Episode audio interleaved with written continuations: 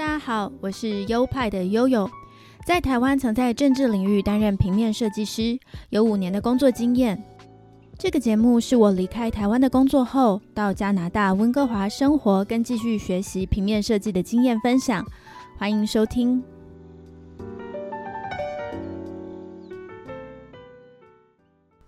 嗨，大家好，欢迎来到优派 Podcast EP 八十三，我是优派的悠悠。Hello，大家好，我是优派的 Leo。二零二三年的第一个礼拜，大家有没有斗志满满呢？好像新年新气象，大家会比较有动力的感觉哈。我也趁新年比较有冲劲的时候，一一解决了一些拖一阵子的事情，比如说像是牙医检查。不知道大家有没有一年一次洗牙的习惯？最理想的状态是要哦。我因为在加拿大，不知道去哪里洗牙，又听说呃看牙医很贵，所以就一直拖着。出国前，我有听我妈的提醒，一定要去洗牙、检查牙齿，然后把该补的地方都要先补，因为在国外看牙是非常贵又非常麻烦的。但定期的检查总还是必须的嘛。加上我现在有学生保险，所以我觉得我如果要看牙齿的话，就要趁早去找一个牙医。所以最近呢，就开始在搜寻牙医。于是我一开始就是先在网上搜寻地理位置比较方便的牙医诊所，然后呢就看看他们 Google 上的评价，最好是可以在接近五颗星的这种评价最好，然后再点进那些牙医诊所的官网进去看看是不是有会讲中文的牙医，因为毕竟跟医疗相关的事情嘛，我还是希望我可以听得懂的。然后，通常医疗的这些用词的英文通常比较困难，我还是希望可以能用中文沟通。其实，在加拿大温哥华有很多的呃华人开的牙医，然后有很大一部分是讲广东话的，所以也是要一一删去那些才会找到讲中文的牙医。不过都不难找啦，应该其实呃要找就是可以找到蛮多间的。我后来就找到一家是一对牙医夫妻开的诊所，呃，先生是香港移民，太太是台湾移民，而且这个太太在 YouTube 上还有频道，跟大家做一些就是比较科普的一些牙医知识的宣导。那我先前就有看过他的影片，不知道原来我自己还有机会去让他看诊，就是因为。呃，台湾人跟 YouTuber 这两个身份呢，这两个双重原因，让我马上决定了要让他看牙齿。我就前几天下课后去这间牙医诊所预约嘛，因为很近，其实走路几分钟就到了。柜台会先跟我报价，只是那个价钱听了让我吓呆好久，因为我是第一次看牙，所以在加拿大通常呢都要做一个 scan，会做一个全口的 X 光摄影，所以会比较贵。然后我又要洗牙，所以加起来是大概加币五百元，大概是台币一万一左右的价钱。我的天啊，是不是我多听了一个零？还是其实它其实不是加币？我知道它很贵，但是我没有想过这价钱跟台湾的会差这么多。因为台湾洗牙大概两三百台币而已吧，我记得。只是台湾它不会特别强制要病人照 X 光。那还好呢，我在这里有学生的身份，并且学校有帮我加了一个保险，在 Green Shield Canada 这个保险公司，简称为 GSC。所以在预约的时候，柜台就问我有没有保险，我就跟他说：“哦，我有保险在 GSC。”呃，报上我的保险号码，他们就帮我估算。通常我们在保险的时候呢，就会拿到一组可以 claim 的号码。就是可以申请保险的号码，那一定要保管好，因为到诊所预约的时候呢，都可以提出来。柜台的人会帮我估算这样的保险下来大概是会花掉多少钱。那他们帮我估的结果是会花掉加币一百元左右。我的保险它一次就帮我 cover 了百分之八十的价钱，但其实保险它不会无限 cover，像是我今年度就是。总共可以用七百元这样子额度，所以它不管怎么 cover，就是只有 cover 到七百元。虽然呢，我百分之八十的钱都已经被保险公司吸收了，但我还是觉得相当沮丧，因为我觉得检查牙齿是很基本的事，每年都要做的事，可是费用都这么高，那我以后如果没有学生保险了，不知道应该怎么做，所以想到就觉得很头大。可能是习惯台湾比较低价的诊疗费，所以一时还是很难接受。当你说到很难受的时候，很难接受的时候，我觉得我也是蛮难受的，有点那个啊后悔当初没有报这个牙医的那个课程，不然如果我当牙医的话，你就可以全免了，根本都不用保管保险啊。然后讲到这边的费用的话，说起来，其实我真的是在过去的话都。走过好几家牙医，然后当然是每次都是走的保险啊，不是自己光掏钱。但是我是觉得是非常贵的，每次都是上百块。然后我记得蛀牙的话，一支大概是一百多两百块，以前好像是一百多，现在大概是疫情，然后或者说通货膨胀，然后涨到两百左右。蛀牙是差不多一百到两百这样的价钱，没错，一颗。呃，我今天也是这样子问的，对。是，然后他每一家诊所的话，他啊要做他们的客人，还先要拍一个片，把自己的牙齿状况先拍一个片，然后拍也是 X 光吗？也是 X 光啦。然后具体的话啊，有一些如果会有一些如果只是单纯会为了赚钱的话，还会局部的拍。像我最近的话，他会拍一张，然后再鼓励下次再拍一张，然后后来我才发现，其实我可以整个口腔都拍的。那我觉得就这样子真的是很很坑呢，因为我每次我一拍的话我就搞定了，我干嘛要拍这么多单一的照片？他给我的理由就是说这样单独的拍可以更清晰的去了解到每个牙齿的那个健康状况。那我觉得听起来就很扯了，对吗？我你你既然你有提供全口腔拍的，为什么你不告诉我？因为全口腔的我就不相信你的全口腔就这么的烂，不能发现里面的那个问题。所以我觉得有点被骗到，但是至少那个医生的话是讲中文啦，就在语言上面是就是挺好交流。毕竟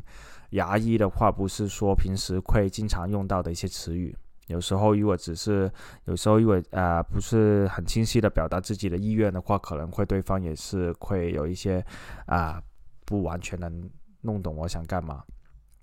呃，他而他的手法也不错。他的手法的话，就至少弄完之后呢，因为我记得曾经有一次的话也是蛀牙，然后去补，然后补完之后呢，是牙齿是会感觉有明显的凹凸不平，然后在吃东西的时候会感觉到，然后有时候如果刚呃磨牙啊磨它的时候会感觉到，就有点不爽的感觉，啊，自从那一次以后，也再当然再也没有去过那一个诊所了，嗯，在这边的话，我觉得毕竟。啊，都是做生意嘛，我觉得蛮好像蛮多的诊所都是主要以啊赚钱为那个首要目标，因为我能感觉到好像就是他们会不断的去推销一些他们对他们有好处、能有那个利益的一些项目，就尽可能的拍多一些 X 光的照片，啊，尽可能补一些不用补的牙，尽可能买一些平时可能用不到的牙膏。嗯，但但没办法，有时候在这边生活久了，那牙保护好牙齿还是必须要的，总不能说因为比如说中国便宜，然后就每半年、每一年回去一趟，对吧？那这样子机票钱的话，可能也会更比这个更贵。除了一些嗯不良商家，但总体来说还是会有好的经验，好的经验过。听到真的是可以了解到，其实有很多诊所是真的是以赚钱为目标的。那我这间诊所它的费用其实跟其他比起来也不算太便宜，因为我有我听完他的报价以后，我有去比较其他家，价钱可能是差不多，呃，以我这样的 case 大概是四五百差不多，所以这边报的大概接近五百块，不算低价。它到底划不划算呢？呃，刚进去的时候啊，我就一预约的时间进去了。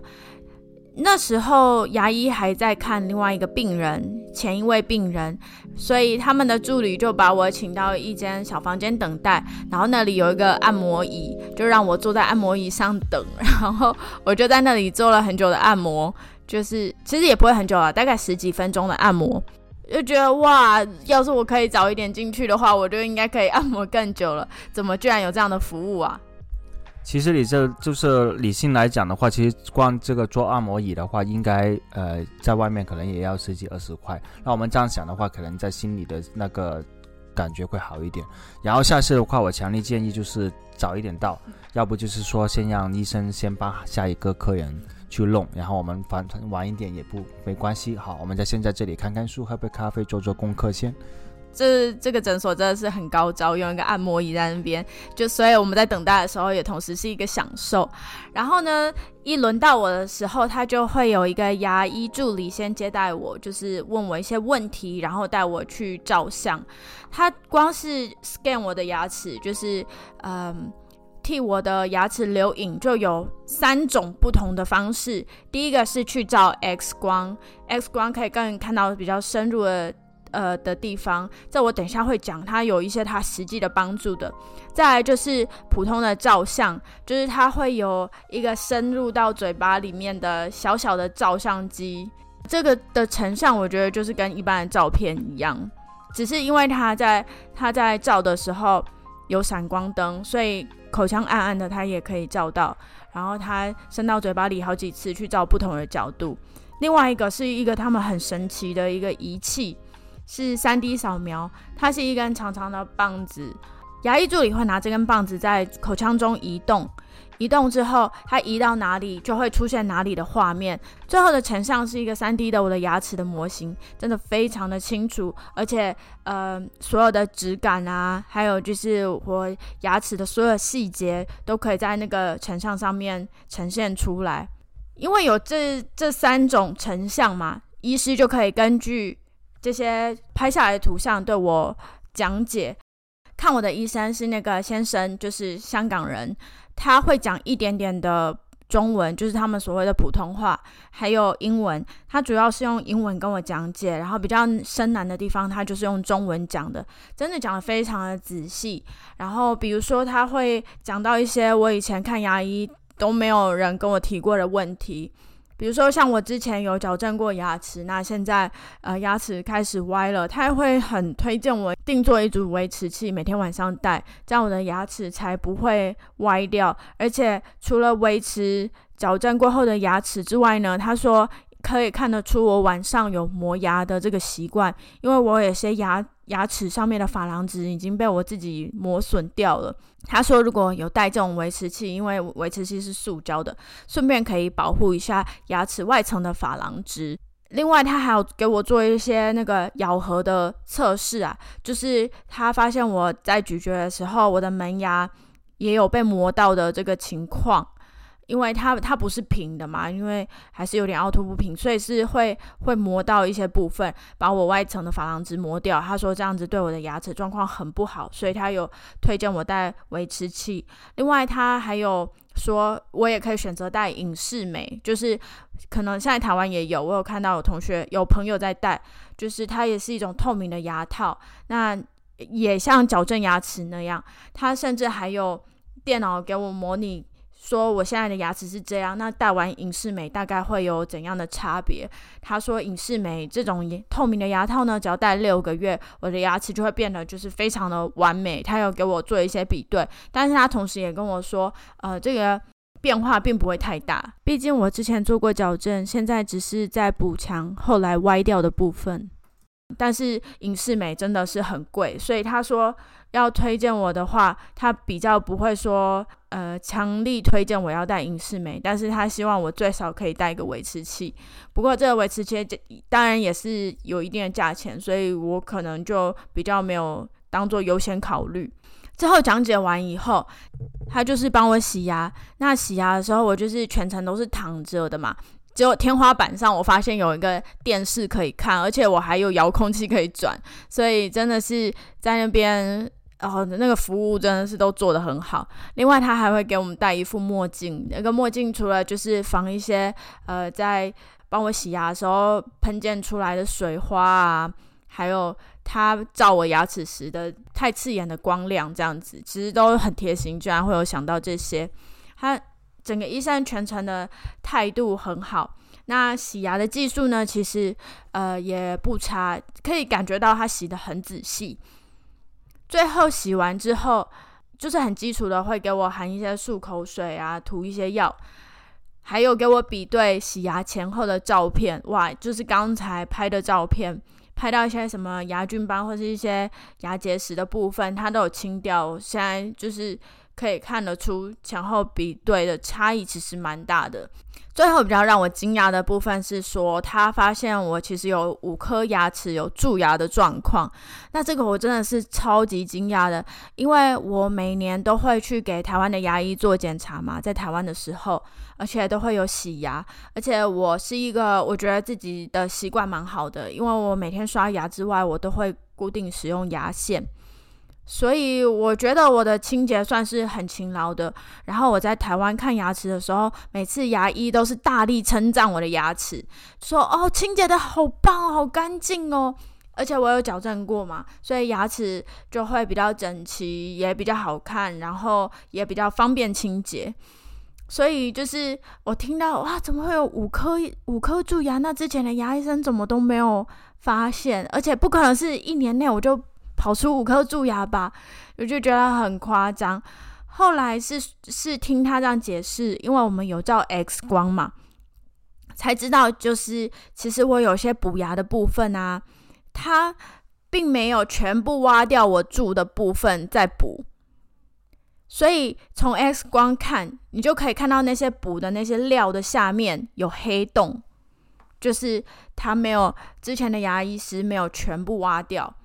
然后后来，我这个牙医跟我解释，在有些亚洲国家，可能包括台湾啊，因为牙医生在做这个补牙的动作的时候，他不会给你上麻醉，因为麻醉还是有风险嘛，所以他不给你上麻醉。所以当他在挖那个蛀牙的牙齿的时候，他就不敢给你挖到太深的地方，因为太深的地方你就真的是会痛死，因为你没有上麻药，就变成。再深的地方，他就去选择去忽略它，所以他就只挖上半部的蛀牙，然后补上半部的蛀牙。那就是为什么我的 X 光照起来大概有三颗左右吧，呃，都是这样的状况，就是补的牙齿下面其实是蛀掉的。但是哇，我就觉得哇，这个当然要处理啊，因为它可能是会呃会恶化的，所以其实我就是。我的立场是建议，就算要上麻药也好，也要把它处理掉。不过，因为这也是加拿大，所以它一颗蛀牙，我问过柜台，如果没有保险的 cover 的状况下，呃，一颗蛀牙大概要补的话要多少钱？柜台告诉我，大概是呃一百八十几到两百三十几之间这样的价钱，然后一位置的不同也有不同的价钱。我听到哇，我不太可能五颗都补啊，这样子，所以牙医师就跟我沟通说，那我们就是先补那些比较紧急的，就是真真的住的比较大的，还有一些没有补的，我们就先做处理。而他看了看我的呃保险，我只我的额度只剩下可以 cover 两颗蛀牙。所以就变成说，呃，我放着三颗蛀牙，要等到我以后可能有工作后有更好的保险之后再来处理。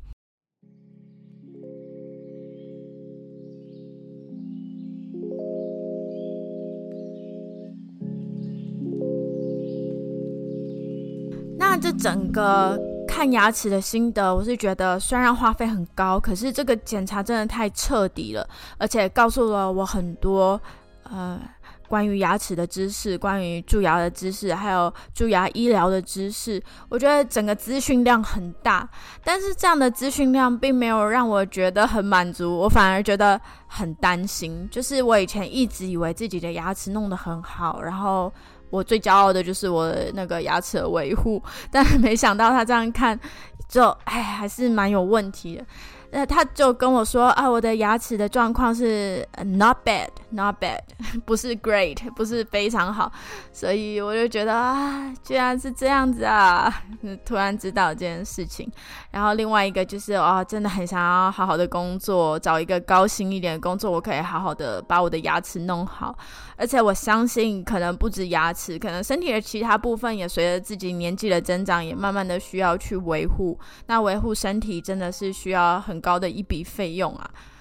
讲到这边，我真的是要呃劝奉劝我的听众们，每年真的要去好好的整理自己的牙齿，还有检查自己的牙齿，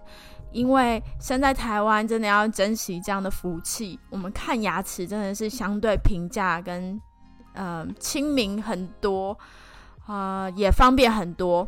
还有不只是看牙齿，连看医生也是，所以请大家好好的珍惜我们所拥有的医疗资源，这样子啊，真的有牙齿有问题要赶快去处理，不然牙齿若弄坏了，真的是处理最后要处理真的是超级麻烦的。然后清洁也是，一定一定要使用牙线，刷牙真的是不够的，因为我之前看了一个牙医生的 YouTube 影片。他就是讲说，如果你使用牙线的话，你会发现另外一个全新的世界。真的是你刷完牙以后再用牙线，没想到还有很多东西可以捞出来，所以这是一个呃全新的世界啊！啊，用牙线也是非常的重要的。对啊，所以啊，希望大家好好保护自己的牙齿，平时少吃一些呃零食啊。当然，这方面其实我也没有做得很好，我时不时还会吃一些呃甜食啊什么的，啊，那希望啊我的牙齿可以像悠悠一样啊，慢慢的啊慢慢的，应该是我的牙齿可以慢慢的越来越好，然后可以像悠悠一样被人被牙医说 not bad，因为我现在应该是属于 bad 的。没有，呃，那就呃，这这一个这一期的话，其实信息量还是蛮足的，就让我学到了很多之前呃就是没有了解到的东西，而且刚才你也说到了一些专业的名词。呃，理论上来讲，其实我之前跟牙医的交流交流的话，只局限于 Hello Doctor，然后就可能就 Yeah I'm here for 的，然后就可能就结束就拜拜，然后对方因为送些小礼物给我，可能就 Thank you 这样子。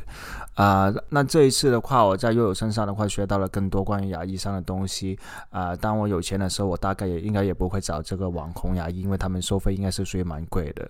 啊，但如果有可能的话，我觉得按摩椅还是可以去做一做。也就是说到到时候如果悠悠呃